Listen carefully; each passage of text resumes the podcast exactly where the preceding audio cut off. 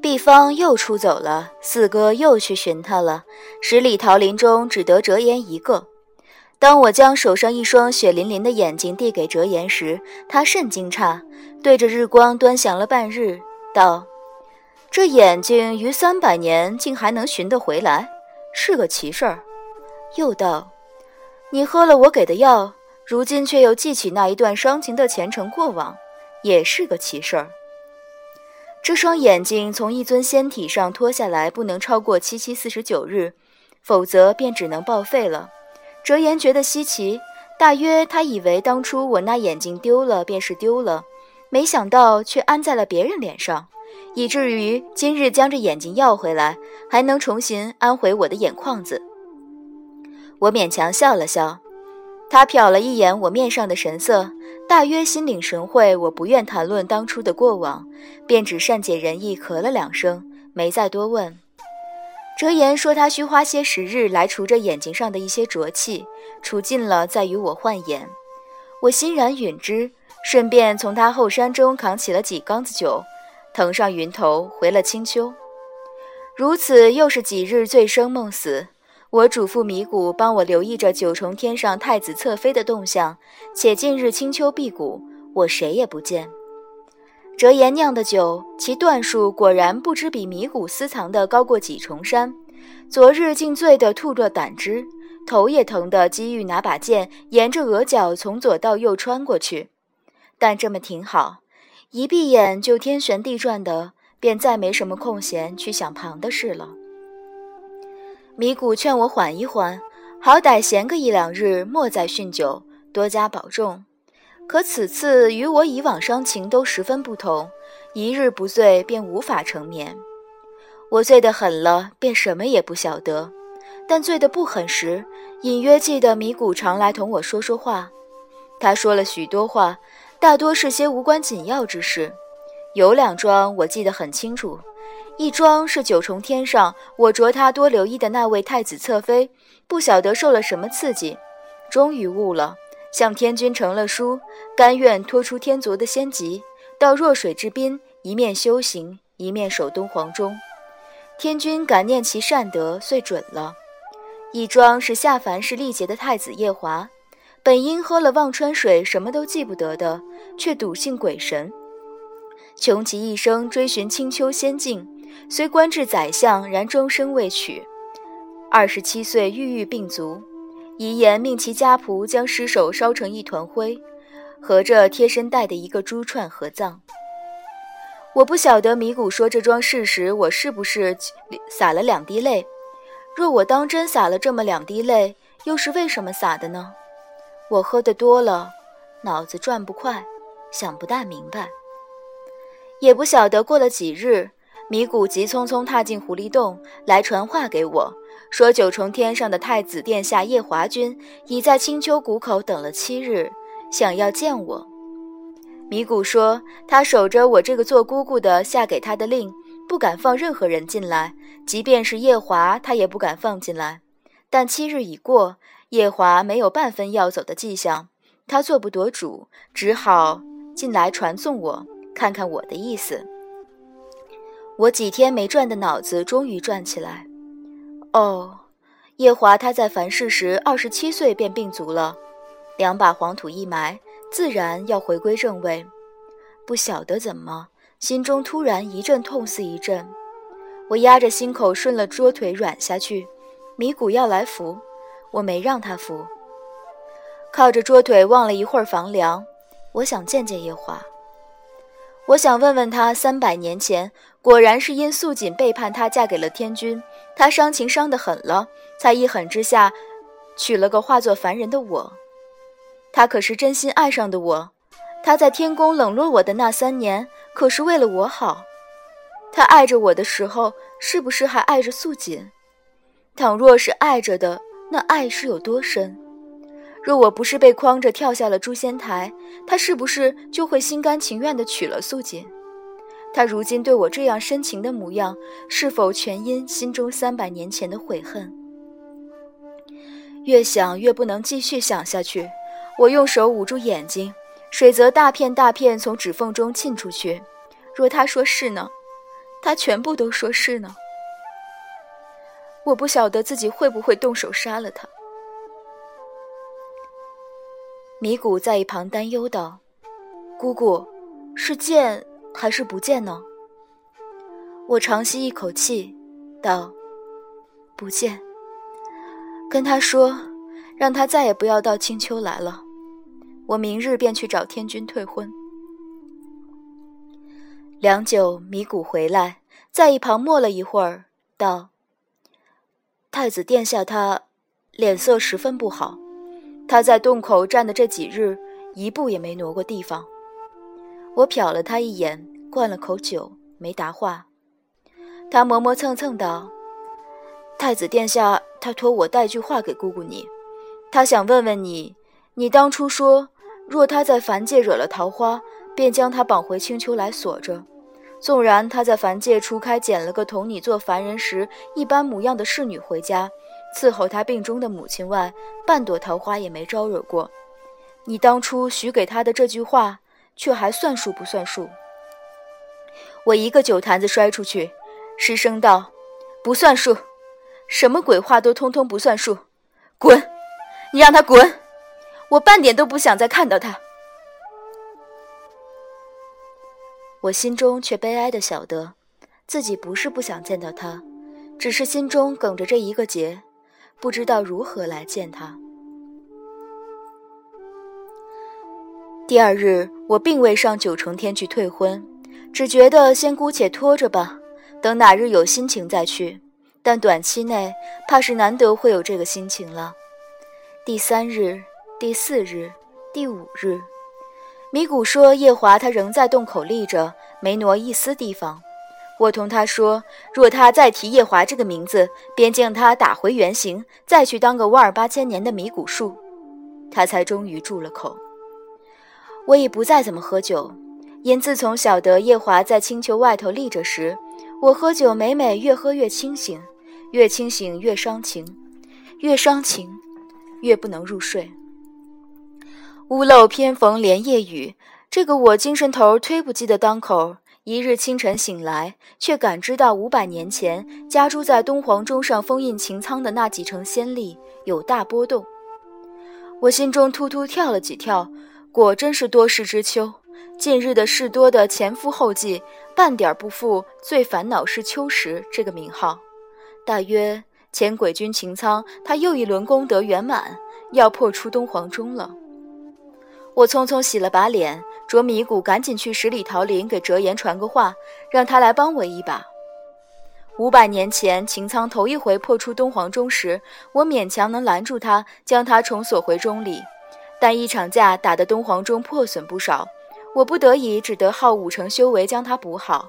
如今身上还剩的这些修为，笼统一算，蛮攻也罢，智取也罢，倘若还有几分自知之明，便该晓得。无论如何也战不过他，但秦苍不是个善主，被关了这么些年，保不准破钟而出后狂性大发，要重启这八荒神器之手，灭世诸天，将八荒四海并三千大千世界一应烧成惨白灰烬。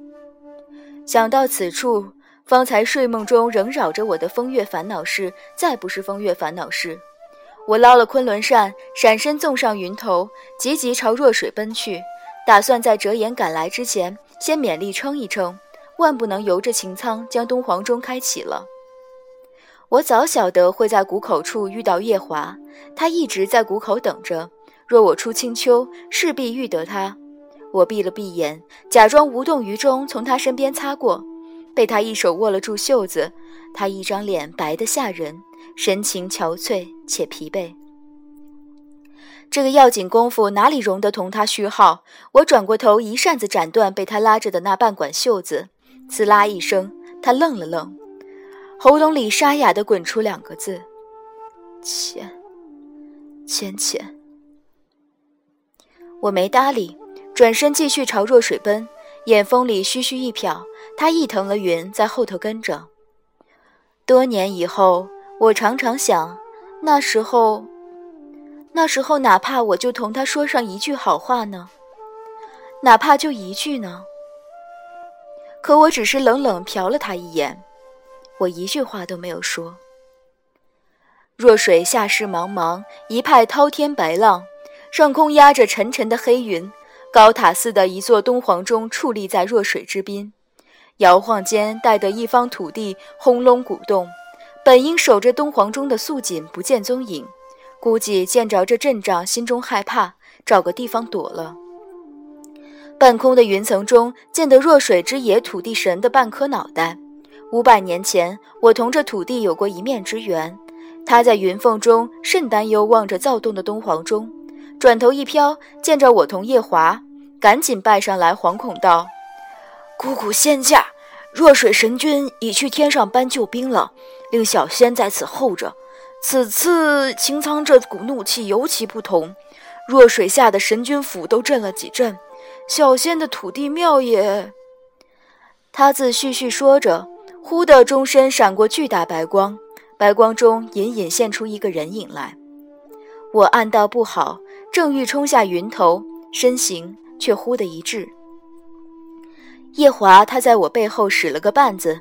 趁我不留神，给我下了定身咒，且电光火石，还祭出个法器来捆绑了我双脚双手。我动弹不得，眼看着秦苍快要从钟里出来了，急声道：“你放开我！”他没搭理，将我一把推给弱水土地，轻飘飘道了句：“照看好他，无论发生什么，也别让他从云头上跌下来。”话毕，左手一翻。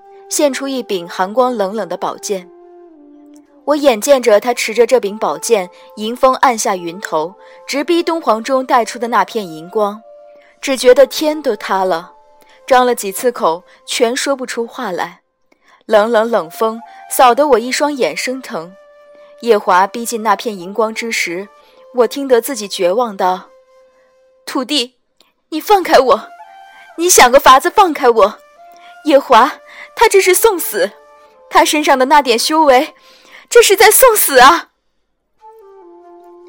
土地喃喃回应了些什么，大约是说这法器自有窍门，他解不开；这定身咒也定得古怪，他仍解不开。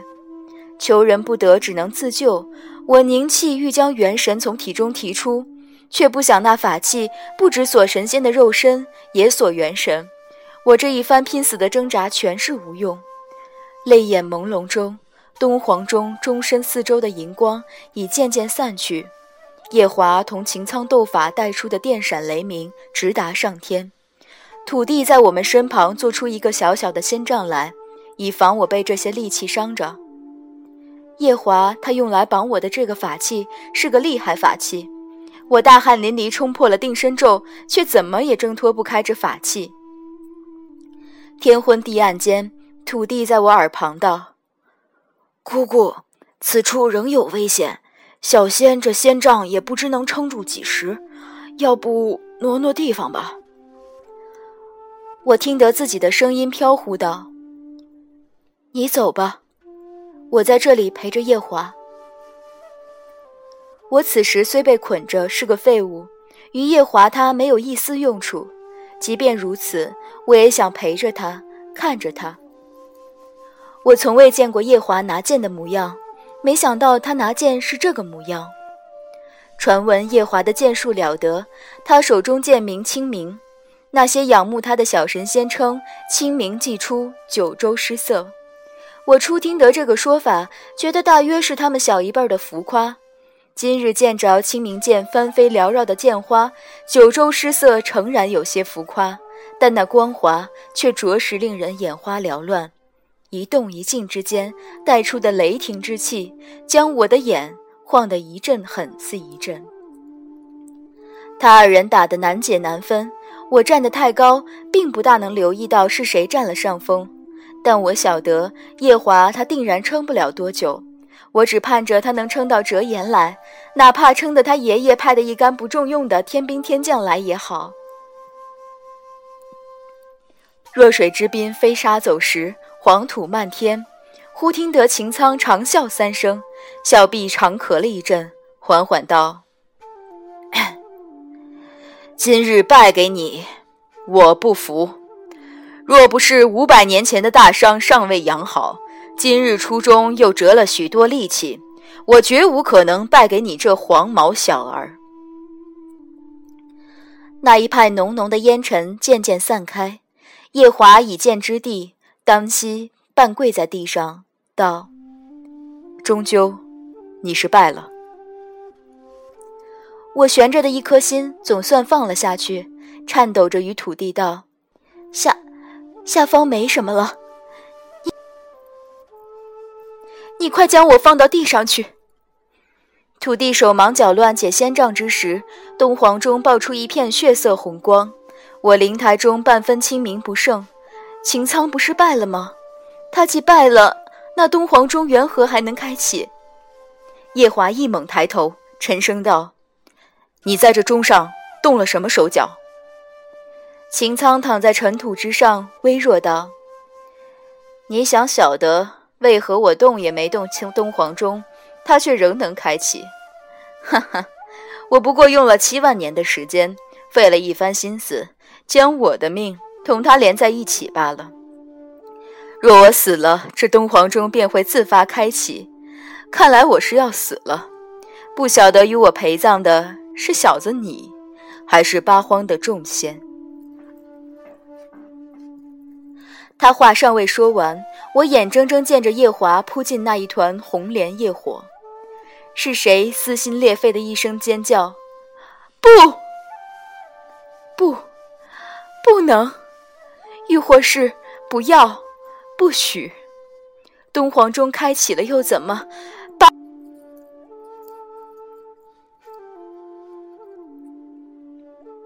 终归我们两个是在一处的，烧成灰也是堆成一堆的灰。你怎么，你怎么能丢下我一个人？夜华，他扑进东皇中燃出的红莲业火时，锁住我手脚的那一件法器忽然松了。是啊，若法器的主人修为散尽了，这法器自然是捆不住人了。红莲的业火将半将半边天际灼得血红，弱水之滨，一派鬼气深深。我拼出全身修为，祭出昆仑扇，朝东皇钟撞去，钟体晃了一晃。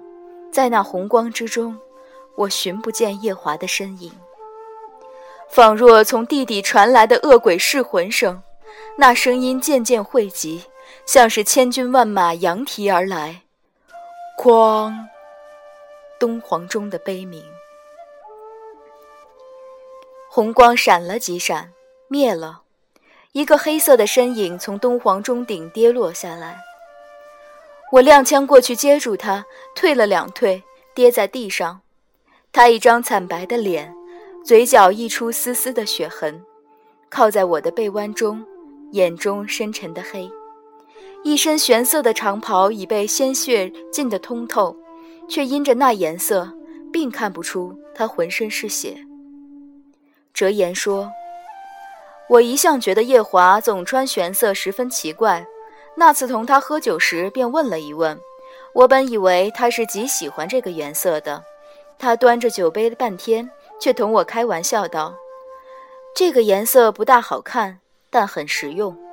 譬如你哪天被人砍了一刀，血浸出来，也看不出那是一滩血，只以为你撞翻了水罐子，将水洒在身上了，看不出你受伤。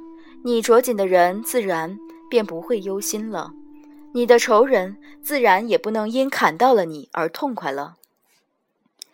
哲言告诉我这番话的时候，我也欣慰夜华这闷葫芦终于终于学会说玩笑话了。